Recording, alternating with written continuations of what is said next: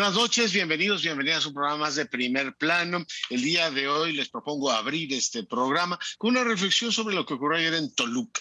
Se decía que el estilo priista se refinaba en el Estado de México y parece que Morena fue, digamos, a la fuente de la sabiduría política de este país y dijo, a ver, en Toluca hay mucho, mucho que aprender y la verdad es que por emular, Morena emuló en muchos sentidos al revolucionario institucional, fotos de la plana mayor, autobuses, buses, mantas, gritos calculados, todo efectivamente sonriente y llamados a la unidad. Un dirigente partidista que hablaba casi como el presidente, o sea, ya tiene el mismo ritmo, igual que en su momento imitaban Echeverría o a Salinas de Gortari y todos los periodistas. Ya vemos que Morena, eh, bueno, pues también tiene esta costumbre, ¿no? Tratar de imitar la cadencia presidencial, que en el caso de Mario Delgado no es que le salga el todo, pero bueno, es parte también de la antropología política, diría alguno que vimos el día de ayer. Un dirigente de partido que reunió efectivamente a tres de los aspirantes presidenciales. Ya, por supuesto, se resuelve el tema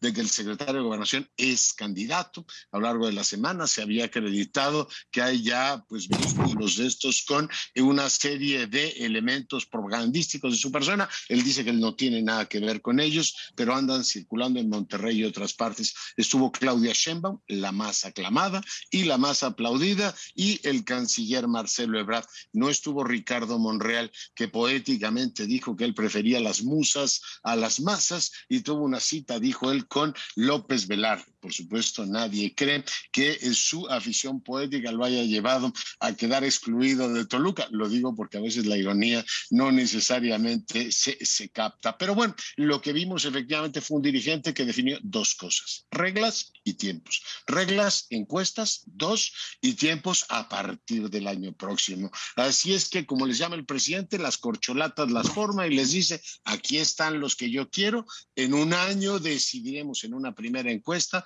quién avanza. ¿Cómo lo vieron? Pues, eh, si me permiten, creo que eres algo injusto, Leonardo, perdóname con todo el afecto que te tengo, porque sí, sí hay cambios, hay cambios importantes. Antes había una sola cargada y te ibas en una. Ahora hay tres, hubo tres el día de ayer. Tú podías elegir. Si ibas, podías llevar una camiseta que dijera yo amo a Dan, o yo quiero a Claudia, o me gusta Marcelo. Hay diferencias. Claro. Antes el marginado eh, se sumaba, se callaba, o rezongaba. Ahora, el día de ayer, vimos eh, cómo ha cambiado la cultura política con, Morena, porque uno de los marginados, Marcelo Ebrard, lanza un discurso eh, muy intenso, muy vociferante, muy al viejo estilo, me imagino a Marcelo hablando así en la cumbre de las Américas o en Naciones Unidas como que, como que no entraría, pero el día de ayer se soltó, se soltó en serio. yo ya lo había escuchado hace muchos años y sí, tiene, tiene alma de tribuno callejero, pero pues eh, la diplomacia se lo impide.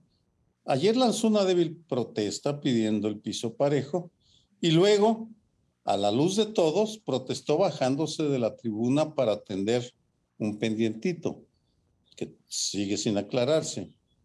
Y Monreal, pues Monreal, eh, como buen zacatecano, persigue musas en lugar de cortejar a las masas, por ahora, pero quién sabe qué vaya a hacer. Entonces, Marcelo, eh, digo, perdón, Leonardo, creo que tenemos que ser justos. Sí hay grandes, grandes transformaciones y por supuesto que el que haya habido las alabanzas al Señor y los acarreados y las porras y las asoleadas monumentales, bueno, eso forma parte de la esencia eh, mexicana de, eh, de la patria, vamos, yo no sé qué esperamos. En consecuencia, Toluca fue una ratificación que seguimos siendo eh, un pueblo que respeta las tradiciones y se revela contra las imposiciones de los neoliberales modernizadores. Este, pues yo, yo difiero de ti, este, Sergio. Diría que Leonardo no fue injusto para nada, eh, más bien se quedó corto, se quedó muy corto, fue muy políticamente eh, eh, correcto. Yo le hubiera denominado a este, bueno, esta, no sé si fue pasarela o, a este evento, ¿sí? deberían de haber llevado una manta gigantesca que dijera, sí, somos iguales y qué. vi una reproducción, y ahorita voy a parecer contradictoria, pero vi una reproducción de las peores prácticas del PRI. Eh, del viejo PRI, digamos, del PRI cuando no tenía que negociar, donde tenía todas las fichas y las desplegaba en el tablero como fuera eh, queriendo, ni siquiera pudiendo, como fuera queriendo, porque tenía eh, todo el poder para hacerlo. Y entonces veo, pero claro, pues ahí tenemos cuando menos a, a dos expriistas, ¿no? entonces, pues veo las mismas la misma forma de hacer eh, política. Lo que veo distinto y me parece inédito es que estamos a dos años y medio todavía de que se vaya el presidente eh, López Obrador. Sabemos que esta es una sucesión adelantadísima eh, para los cánones de la política mexicana, que eso también decidió transformarlo López Obrador y en ese sentido sí me parece inédito, me parece en general una farsa, eh, la encuesta que se anuncia, el, el piso parejo que eh, se quede, que, se pide, son puros lugares eh, comunes cuando todos sabemos que, bueno, lo dice el propio Gibran este, Ramírez, el propio Gibran Ramírez habla de que es una simulación y que las encuestas de, como la fue la de Durango, las encuestas de Morena, pues eh, no, no, no son reales, ¿no? Simplemente arropan una decisión popular después de que esta eh, se dio. Y tercero, me parece de una incongruencia brutal y de una violación a las leyes eh, electorales con, además, haciendo gala de ello. Ellos pusieron la, el, PRD primero y Morena después, pusieron todas estas restricciones a la ley en las que yo no estoy de acuerdo necesariamente, pero eh, ellos las violan abiertamente. La entrevista que dio Adán Augusto es una cosa pues, eh, impresionante. Simplemente recordemos que Fox fue severamente sancionado por decir hay que cambiar de jinete pero no de caballo. ¿no? Y ahora vemos, bueno, un proselitismo abierto, ¿sí? sin ninguna consecuencia. Efectivamente se está violando la ley. Vimos ayer también unos eh, lugares, eh, es decir, unos camiones con unos eh, cuadros ahí gigantescos, unas pinturas, varios de ellos, diciendo Adán va. Eso es propaganda, eso es campaña. Seguramente eso fue pagado con recursos públicos, lo cual te lleva incluso a un delito electoral es penado con cárcel, porque además los delitos a partir de este gobierno son graves, lo cual implicaría prisión preventiva, ni siquiera haberse terminado el juicio antes de que te llevan a la cárcel. Pero, como ha dicho López Obrador una y una vez y otra vez, a mí no me hagan con eso de que la ley es la ley. O sea, no vamos a cumplir ni siquiera las propias leyes que nosotros pusimos en su momento desde la oposición. Cada vez que se hacen comparaciones de momentos, nunca es idéntico. Max Weber decía, nunca un fenómeno social es idéntico, pero puede ser muy parecido en algunas cosas y otras. Se trata de destacar las similitudes y también de distinguir las diferencias. Eso está pasando ahorita en el debate con si Morena se parece o no al PRI, o qué tanto se parece, o qué tanto del PRI tiene, pero también hay cosas distintas, por supuesto. Entonces, yo sí estoy de acuerdo con Sergio en lo nuevo, pero también lo dijiste Amparo es nunca habíamos visto que el partido gobernante se adelantara tanto a la sucesión. Siempre era hasta el final, hasta el mero final, octubre, noviembre del año previo a la elección. Y sin embargo, ahorita empezamos, no ayer, ayer como que le están dando cierta formalidad, pero ya viene desde el año pasado, ¿no? Desde lo del metro, ya López Obrador dijo, va Claudia y va Marcelo, por supuesto, y otros más. Y desde ahí estamos viendo esto. Ahora, eso que muchos hemos visto o pensado como algo inconveniente, en estas circunstancias puede ser algo favorable a Morena. ¿Por qué? Porque toda la atención sucesoria en el tema sucesorio, desde luego hay muchísimos otros temas que no hay que desatender, pero en lo que es la sucesión, estamos eh, viendo quién es, quién no es, qué declara, qué no declara, etcétera, mientras que la oposición está totalmente rezagada en ese tema, en ese aspecto.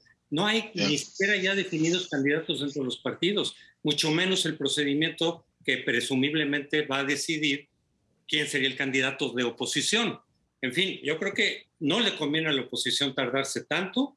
Ellos algunos dicen que sí, pero en fin. Ahora, ¿qué, de ayer, ¿qué específicamente me llama la atención? Lo de Monreal. Monreal no es que no haya querido ir. ¿eh?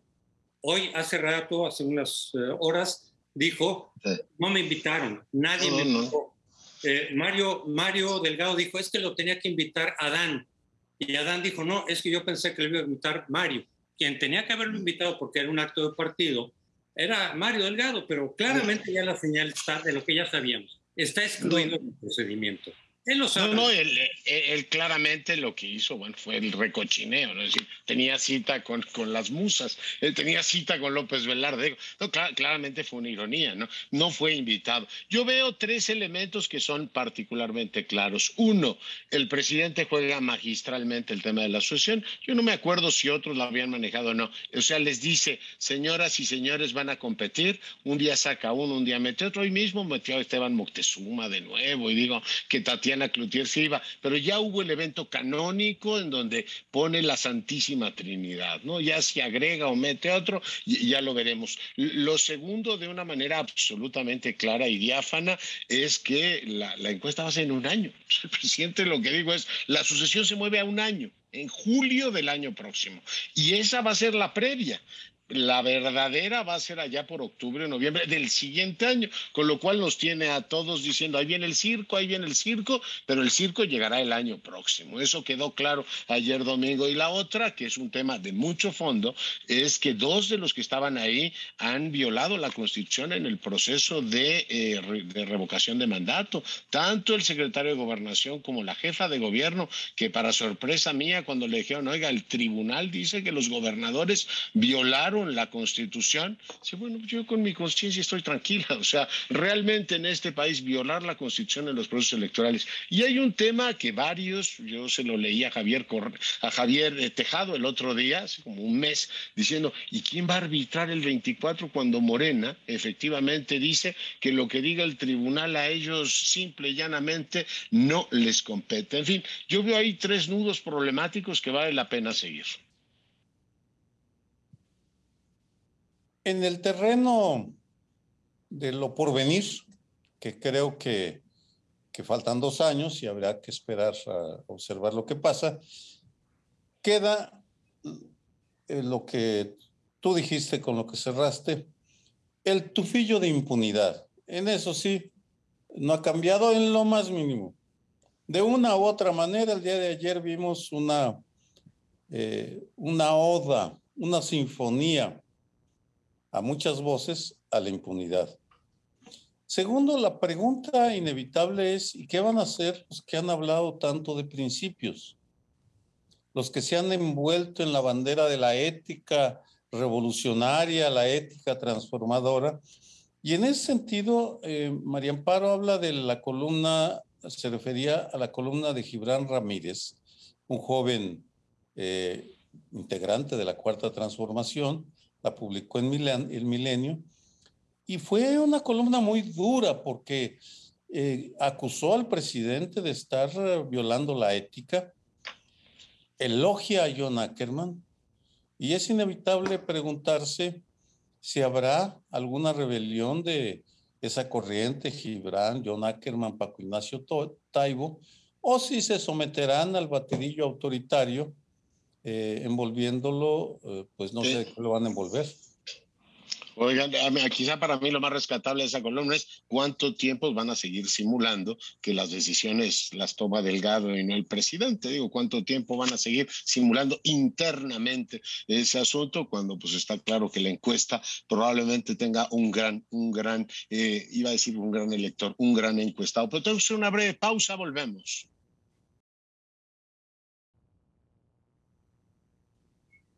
Bueno, pues mañana habrá una reunión importante para el PRI, que es la de su presidente Alejandro Moreno, quien, como todos saben, ha sido cuestionado, ha sido denunciado por parte de Laida Sansores de estar, haber incurrido en transacciones de dinero, lavado de dinero, corrupción, etcétera.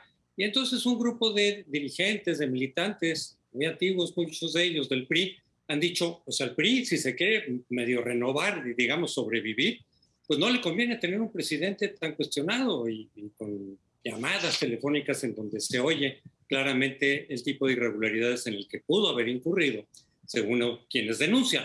Y entonces están muchos diciendo abiertamente, pues tendría que renunciar. No solamente por eso que es lo más importante, sino también por las derrotas. O sea, el PRI desde que está eh, Alejandro Moreno está perdiendo todos los estados prácticamente, uno que otro ahí, Durango lo sacaron con la coalición. Claro que eso de todas maneras creo que no es solo responsabilidad de Alejandro Moreno, sino del oleaje en favor de Morena, donde los propios gobernadores que ya no sienten ninguna disciplina respecto a su partido, están entregando la plaza a cambio de impunidad. Son como pactos de impunidad, como el que muchos decimos, que hubo con Peña Nieto, pero ahora con distintos gobernadores del PRI. Te doy impunidad y eventualmente incluso una embajada o algo así, a cambio de que me entregues prácticamente la plaza. No quiere decir que le regalen el triunfo, pero no hagas nada en contra, más bien ponme un poco por ahí el tapete. Lo estamos viendo estado tras estado. Y justamente hablando de lo que decíamos del Estado de México el año que viene, una de las dudas es qué va a pasar con el Estado de México. Yo adelanto que también va a pasar algo semejante, se le va a entregar. Pero en fin, ¿qué va a pasar dentro del PRI? ¿Qué va a pasar con Alejandro Moreno? Él quiere ser candidato presidencial, lo ha dicho, no es ningún secreto. Y yo creo que, dado su personalidad, su carácter, él va a insistir, no se va a querer ir por él, no se va a dejar convencer de que se vaya del partido, creo yo va a pelear por quedarse y va a tratar de convencer, y lo está haciendo también con otros grupos fuera del PRI, de que no, de que le están inventando las cosas, que eso está manipulado, en fin. ¿Va a lograr convencer eh, Moreno a sus eh, correligionarios? No lo creo. ¿Van a poder ellos quitarlo a la mala? Tampoco lo creo. Entonces va a generar una tensión que a ver en qué acaba. Yo no tengo claro qué va a pasar exactamente dentro del PRI con este problema. Habrá que poner mucha atención pero desde luego que puede ser determinante en dos cosas, en el futuro del PRI inmediato y en si la alianza se congrega y se, se, termina bien o no, porque para el PAN también es un problema ir con un partido cuyo presidente tiene ese historial. Hay que poner mucha atención porque, bien que mal, tiene 17% de la votación, la mantiene y por lo tanto sí es una fuerza decisiva si llega a mantenerse la Alianza Va por México hacia el 2024. Eh, le quiero dar un giro a la reflexión y decir que eh, en el fin de semana habló la vieja guardia del PRI, eh, quizá debería de decir, pues la nueva guardia del PRI, los veo más modernos, veo más sensatas las posiciones de la vieja guardia del PRI. Me estoy refiriendo a Beatriz Paredes, a Manuel Fabio Beltrones, a Dulce María Sauri, a quienes fueron los líderes del PRI en los últimos años antes de eh, la derrota, digamos, eh, con Fox. Eh, sí se ha cantado muchas veces la defunción del PRI. me parece que Dulce María Sauri pone el dedo en la llaga diciendo que el PRI está en estado crítico y cuando ella dice está en estado crítico se está refiriendo a que ha perdido a sus bases sociales.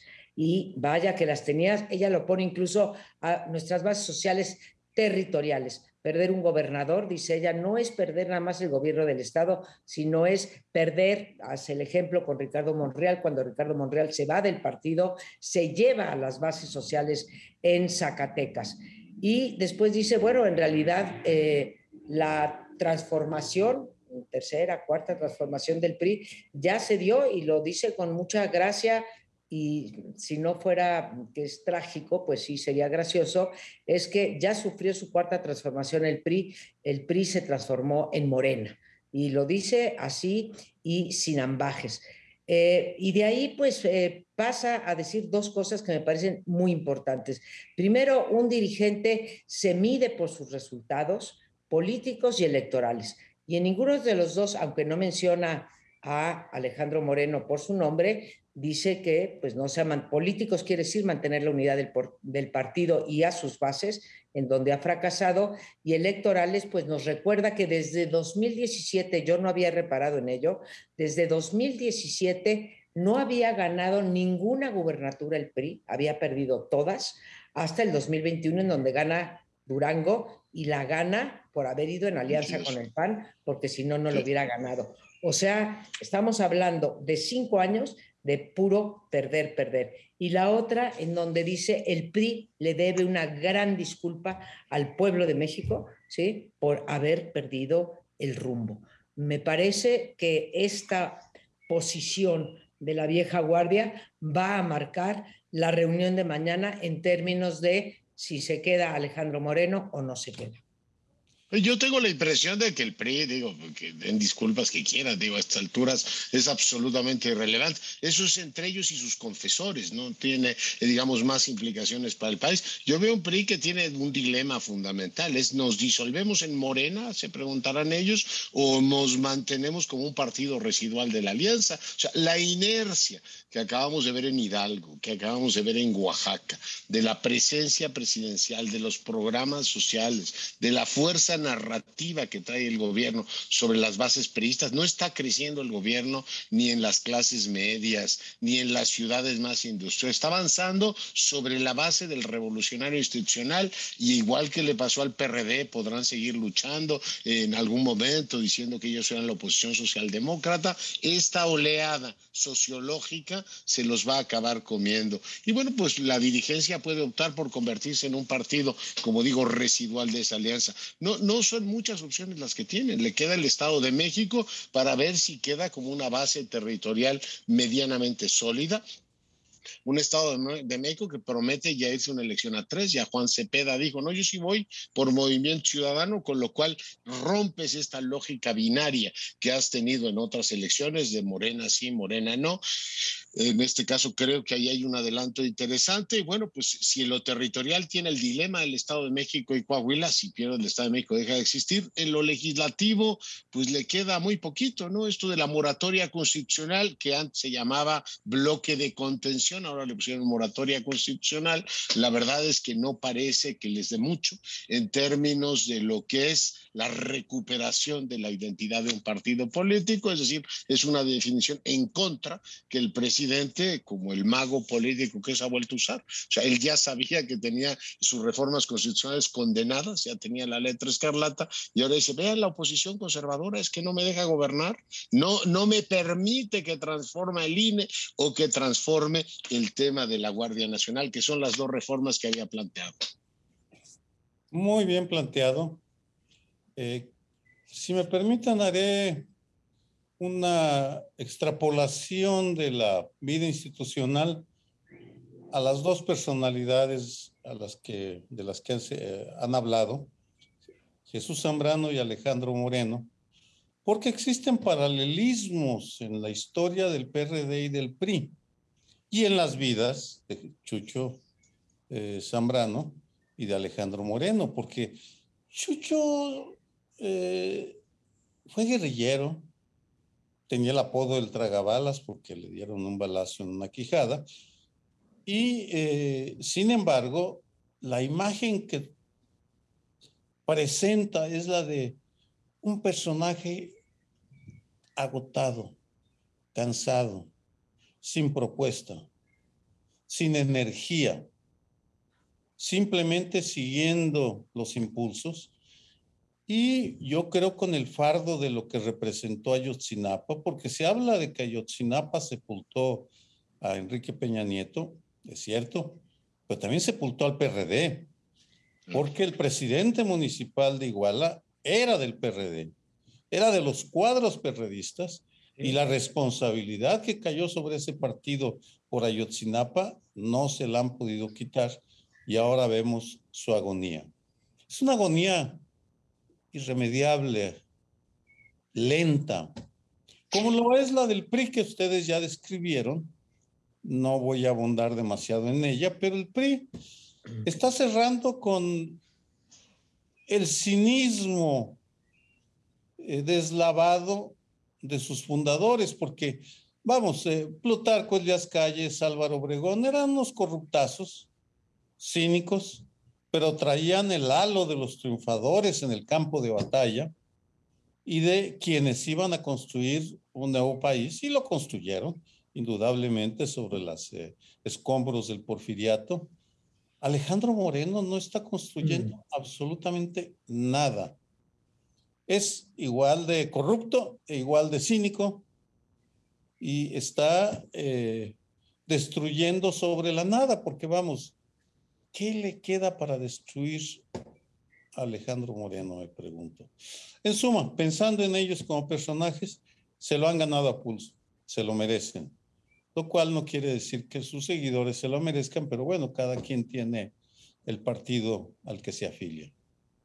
Precisamente por ese cinismo de Alejandro Moreno del que hablas, él es eh, muy echado para adelante, él no, no va a renunciar, decía yo, por sí mismo, ni a la presidencia del partido, mucho menos hace, a buscar la candidatura, lo cual uno dice, pues es absurdo, con todo el golpeteo que le han dado, con una imagen ya tan des, eh, eh, deslavada, tan acabada, tan golpeada, ¿cómo pretende, ya no diga ser candidato del PRI, sino de la coalición en su conjunto? Pero él ha dicho, yo no quiero ser candidato presidencial, quiero ser presidente. Y entonces se le ve como con ganas de seguir en eso hasta que le, hasta que le dure, hasta donde llegue. No creo que va a pasar, pero vamos a ver cuál, cuál es el procedimiento del PRI, el costo del PRI. Eh, y yo no creo que el PRI vaya a desaparecer pronto. Efectivamente, 16, 17 puntos son fundamentales y le va a dar para mucho tiempo seguir manteniendo el registro, pero tampoco va a ser muy fácil que se recupere. Dice Dulce María, el PRI debería de pedir perdón. Bueno, después del 2000 varias veces, varios líderes del PRI de distinto nivel dijeron, sí, ya aprendimos la lección, este, vamos a reconfigurarnos, ya somos demócratas. Les dieron otra oportunidad a la gente en 2012 y la tiraron a la basura por completo. Ahora es más difícil que le vuelvan a dar esa confianza que estarían buscando. A ver, yo creo que no quiere renunciar y no va a renunciar si lo puede lograr, no va a renunciar al PRI, pero creo que le queda claro, no va a buscar el ser el candidato de la alianza, sabe que no tiene ningún chance, ahí sabe quién lleva, quién lleva mano. Ahora, cuando estaba hablando Leonardo y decía dos cosas, dijiste, Leonardo, eh, nos disolvemos para el PRI, nos disolvemos en Morena o somos una facción residual. Creo que usaste la palabra residual, no sé si relevante o residual de la coalición. Yo ahí hubiera pensado que estabas hablando del PRD, porque el PRD sí se disolvió ya en Morena. Ah, se acabó el tiempo. Pero sí, sí, claro. Vamos a retomar de la alianza en el próximo segmento. Entonces, es para el PRD, no para el PRI. Bueno, y seguimos con eh, las alianzas y las elecciones del 24, cómo se van a compartir eh, los, eh, cómo se van a comportar los partidos.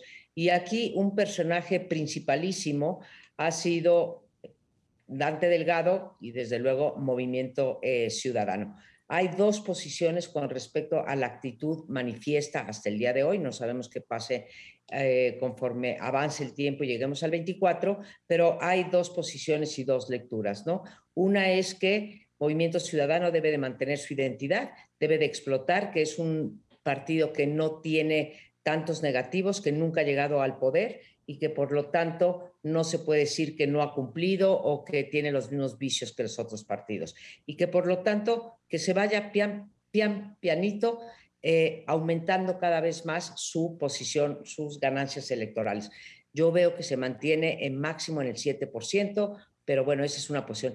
La segunda posición es que eh, pueda, como dice Dante, pues cometer, eh, llegar a una hazaña como la que llegó Morena con López Obrador, que en el 2015 no era partido, apenas recibió y siete años después está en el poder. Y no solamente en el poder presidencial, sino que tiene 22 eh, gobernadores y que se ha hecho en la primera parte de la legislatura o en la primera parte del sexenio de una mayoría calificada en, el, eh, en la Cámara de Diputados y una mayoría simple en la de senadores. Esa es la digamos, la disyuntiva ante la que está, el, que está MC. Yo diría que esta se define, se debe de sacrificar movimiento ciudadano en parte porque aparentemente le están dando la candidatura hacia el 2022, hacia el 2024, o debe de eh, mantenerse como un partido y apostar solito sus fichas.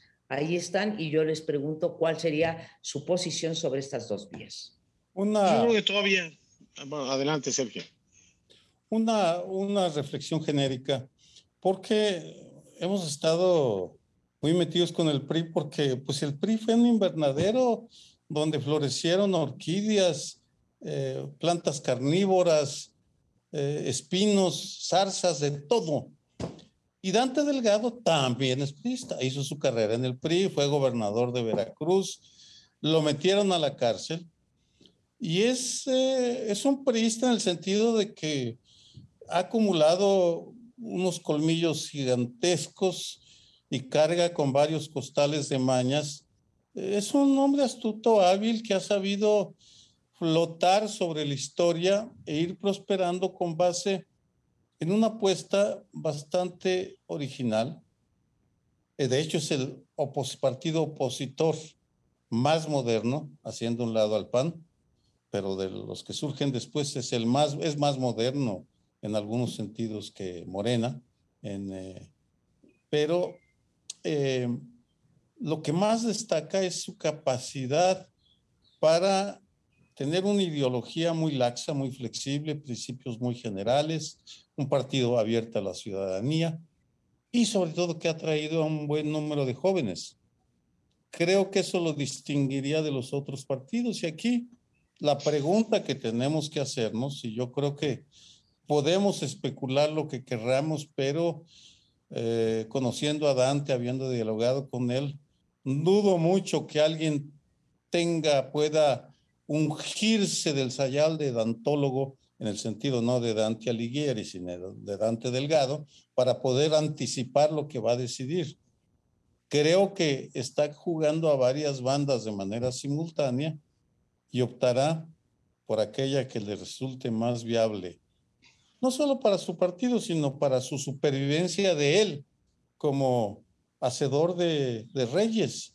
Y creo que está en una posición muy cómoda porque ha sobrevivido a toda su generación que ya está o en el retiro o en el o con las musas de López Velarde acompañando a López Velarde y acompañando también a Ricardo Monreal, que acompañaba ambos, porque ahí hay una alianza que ha funcionado en el Senado de la República que, por supuesto, no podemos perder de vista. Yo creo que Dante sigue jugando, deshojando la margarita, como lo ha hecho en el pasado, ¿no? Recordábamos hace 15 días que él ha sido socio de López Obrador en el pasado, formó parte del grupo que apoyó a Andrés Manuel López Obrador en por lo menos dos candidaturas y después fue socio de Anaya. Ahora es un partido que funciona a diferencia de Morena, mi querida María Amparo, no como un movimiento social o un partido de masas, que es lo que en realidad se ha convertido efectivamente Morena en muy poco tiempo. Ahora es el partido del gobierno, es decir, funciona buena parte de su estructura con el impulso de los presupuestos gubernamentales.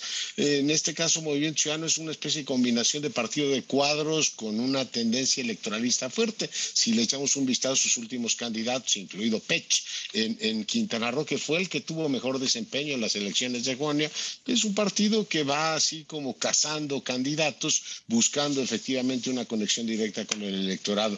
Tiene todos los incentivos para no ceder.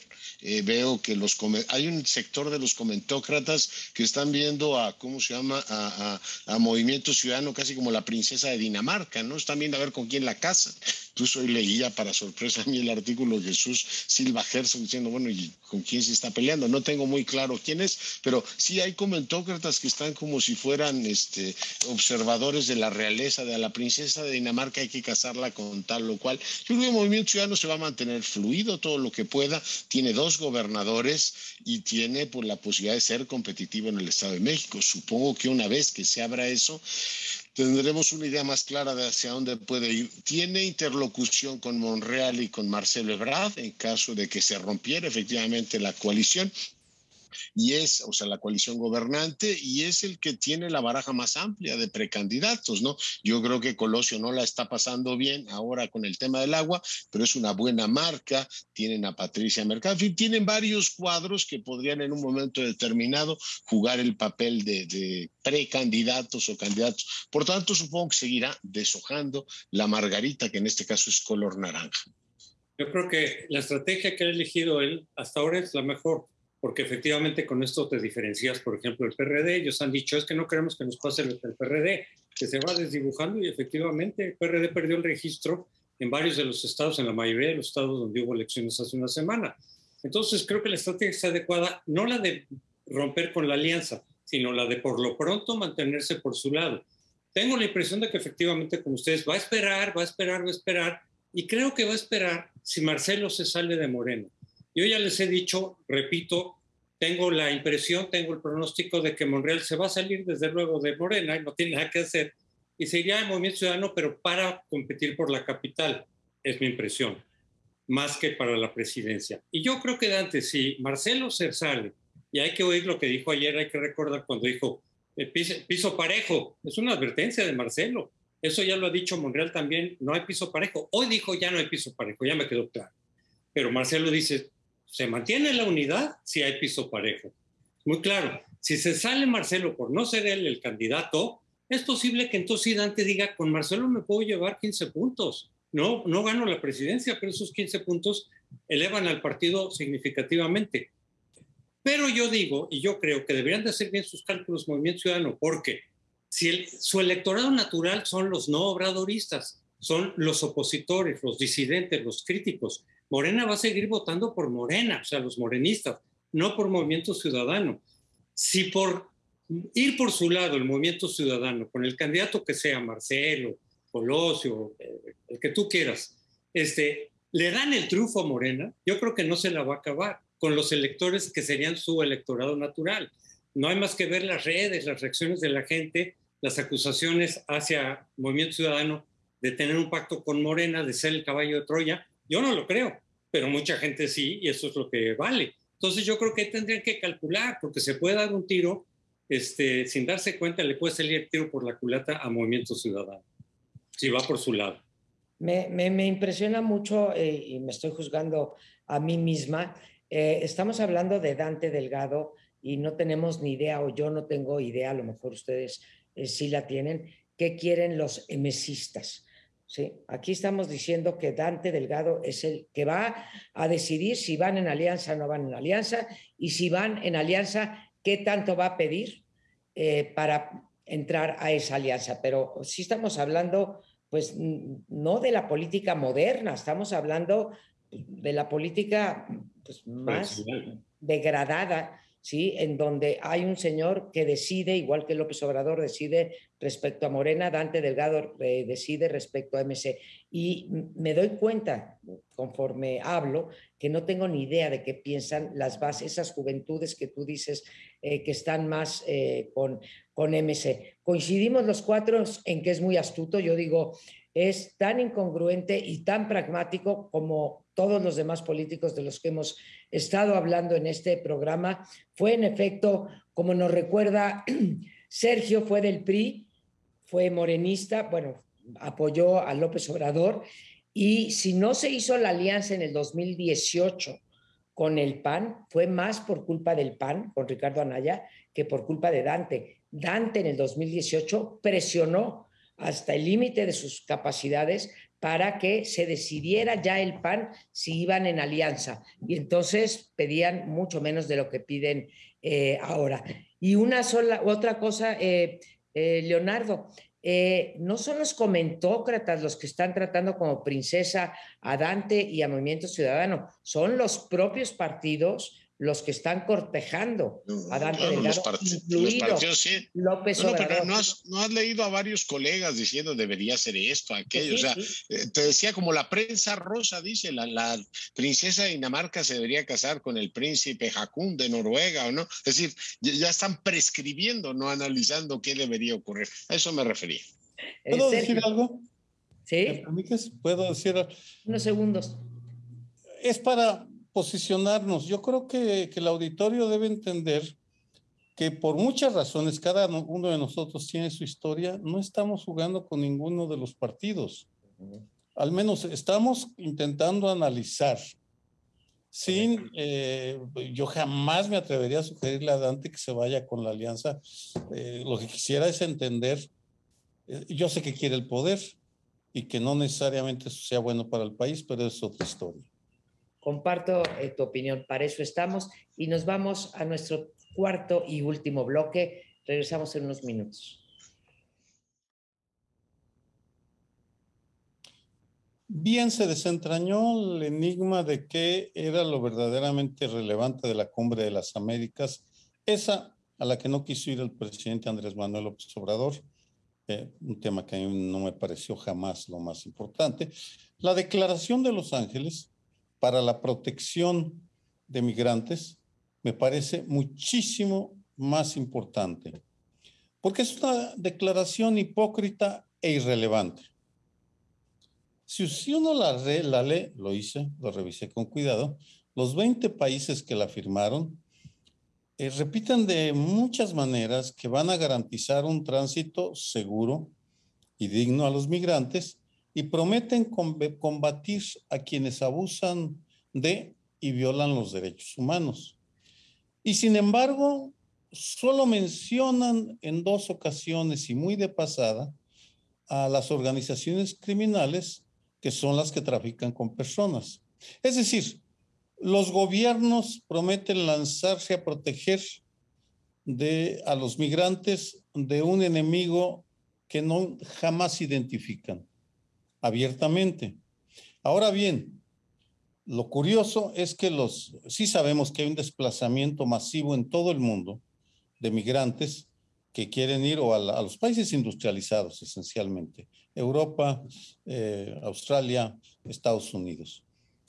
México es el más importante por la frontera terrestre con Estados Unidos, por supuesto, ¿no? Eh, y en ese sentido me llamó la atención porque semanas antes de la Cumbre de las Américas salió un estudio patrocinado, es decir, financiado por Estados Unidos y la Unión Europea, el Índice Global de Crimen Organizado 2021, un documento, espeluznante que estudia 193 países y dice que el 80% de la población mundial vive hoy en países con altos niveles de criminalidad y que la trata de personas es la actividad más lucrativa para la delincuencia organizada. Es decir, ese es el problema de fondo y ese es el problema del cual no quieren hablar y lo encubren con una retórica bonachona y de buenas intenciones que de ninguna manera sirve para proteger a los migrantes que están a merced de los criminales. No espero nunca gran cosa de, de estas cumbres. Los compromisos de repente pues parecen muy sensatos y, y plausibles en el sentido de, susceptibles de ser aplaudidos, pero después pues eh, buena parte de ellos no se cumplen y sobre todo pues en esta, eh, esta asociación en particular pues nunca ha sido particularmente eh, relevante desde que se creó en 1994. Creo que fue, eh, Leonardo me corregirá, pero fue en Miami, ¿no? La primera eh, cumbre que hubo. Para mí fue un fracaso sonoro por, para todos. ¿sí? Andrés Manuel López Obrador se hubiera querido alzar con la victoria de que se deshiciera la cumbre o que más países no fueran o que Estados Unidos se diera. Ninguna de estas tres escenarios lo logró.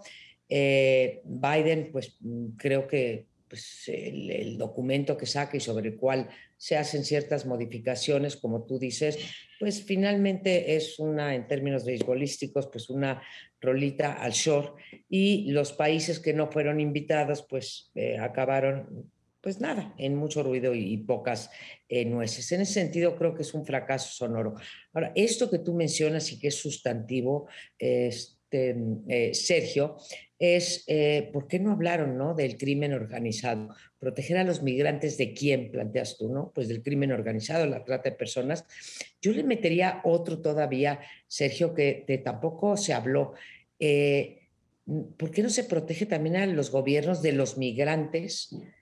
Se protege a los migrantes de los gobiernos por donde pretenden atravesar, y estoy hablando del caso de México, sin ambajes, hemos visto todos y nos las han revelado, las eh, barbaridades que han hecho los funcionarios del Instituto Nacional de Migración con respecto a esta este, bueno, ellos no hacen el tráfico, pero vaya, las extorsiones que sufren los migrantes. Hay que hablar también de, debieron haber hablado también no del crimen organizado, sino del papel de los gobiernos con respecto a los migrantes en sus, fronteras, en sus fronteras, ¿no? A mí me gustó, en todo caso, de la parte esta ideológica, es decir, no invitan a todos porque son no democracias y nosotros qué tan demócratas somos. Después todo ese debate en donde a final de cuentas fue el punto por el cual López Obrador decidió no ir, por lo menos oficialmente. Las verdaderas razones no sé cuáles hayan sido, pero públicamente esas fueron. Eh, porque el, el, nuevo presidente de Chile, pese a venir de la izquierda, pese a ser ubicado que algunos de los partidos que lo apoyaron están en el foro de Sao Paulo, que tiene una posición apologética hacia la concentración del poder, dijo, sí, debería ser incluyente la cumbre, pero hay que tomar en cuenta también los derechos de los ciudadanos de esos países, muchos de los cuales están presos, hablando de Cuba, por sus ideas. Entonces, como que al mismo tiempo se deslindó, deslinde que no todos los países han hecho, y no México. México no ha hecho ese deslinde, por lo menos en estos foros, sino que solo defienden y protegen a los propios dictadores sin pensar en los pueblos, los opositores, por ejemplo, encarcelados en Nicaragua por ser opositores, eh, me gustó esa postura del chileno. Es justamente la izquierda democrática que muchos no ven en otros gobiernos de América Latina. Y el ataque a la OEA y el decir que, este, que hay que deshacerse de la OEA, que es una postura ahora mexicana, le enfatizó Marcelo Ebrard, que no me parece tampoco que haya tenido mucho respaldo en América Latina. Sí en algunos países, desde luego Bolivia, porque el informe de Bolivia sobre la elección de Evo Morales pues, no fue favorable. Pero creo que el conjunto de países, digamos, que todavía tiene mecanismos democráticos en lo fundamental, no han respaldado esta postura.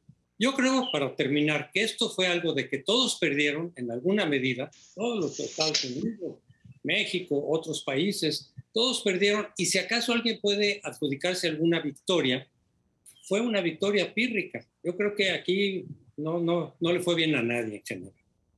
Yo, yo, no creo que le haya ido exactamente ahí bien a nadie. Estados Unidos cabildeó poco la cumbre, no le metió demasiado, eh, digamos, músculo jugó todo lo que podía como al empate, decir, a ver que salga la cumbre, atiendo a estos señores que total son ingobernables y a otra cosa mariposa, que yo traigo China, traigo el mapa de Eurasia y sobre todo traigo un problemón interno. Todas las revelaciones que ha habido sobre la toma del Capitolio y la presión que hoy tiene Biden dirá, y además tengo que recibir a los latinoamericanos, Dios mío. Por tanto, creo que sí, jugó un poquito al empate y reduciendo eh, puntos de conflicto. El único, estoy totalmente de acuerdo con lo que dijo Aguayo, el único punto eh, que han subrayado algunos demógrafos positivo de esta declaración es que Estados Unidos no había firmado la de Marrakech. Es la primera vez que se compromete a un pacto de, o sea, principio de migración segura.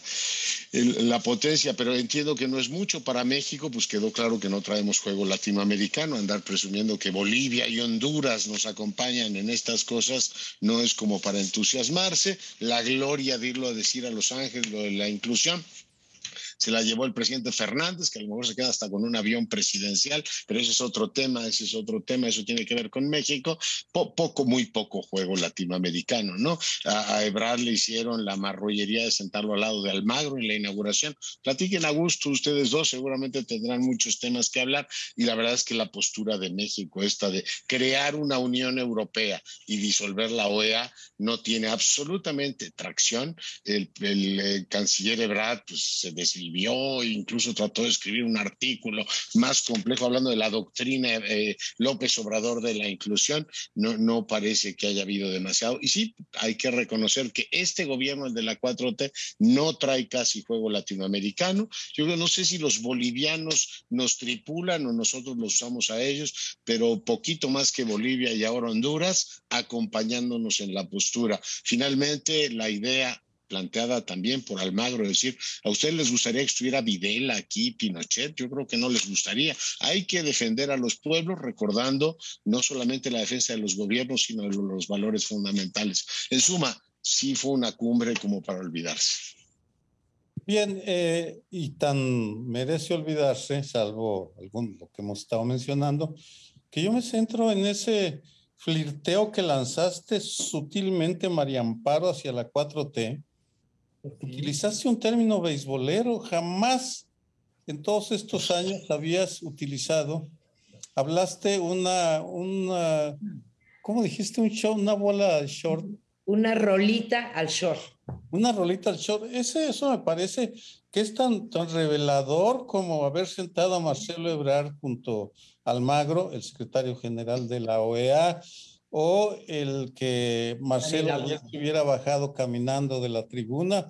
Aquí estamos ante un, un, día histórico. Tenemos que, tenemos que registrarlo, María Amparo, y luego nos explicas cuál es el propósito de ese... De ese eh... pues esperas a un gran bateador y, y una, ahí, una rolita, pues nada más. Pero bueno. voy por mi gorra de beisbolista. Ni, ni la burla, ni la burla, perdona. Maga y Morena riman o no riman. Tenemos que pensarlo y decidirlo, pero por lo pronto nos tenemos que ir con esta eh, última frase. Hasta luego.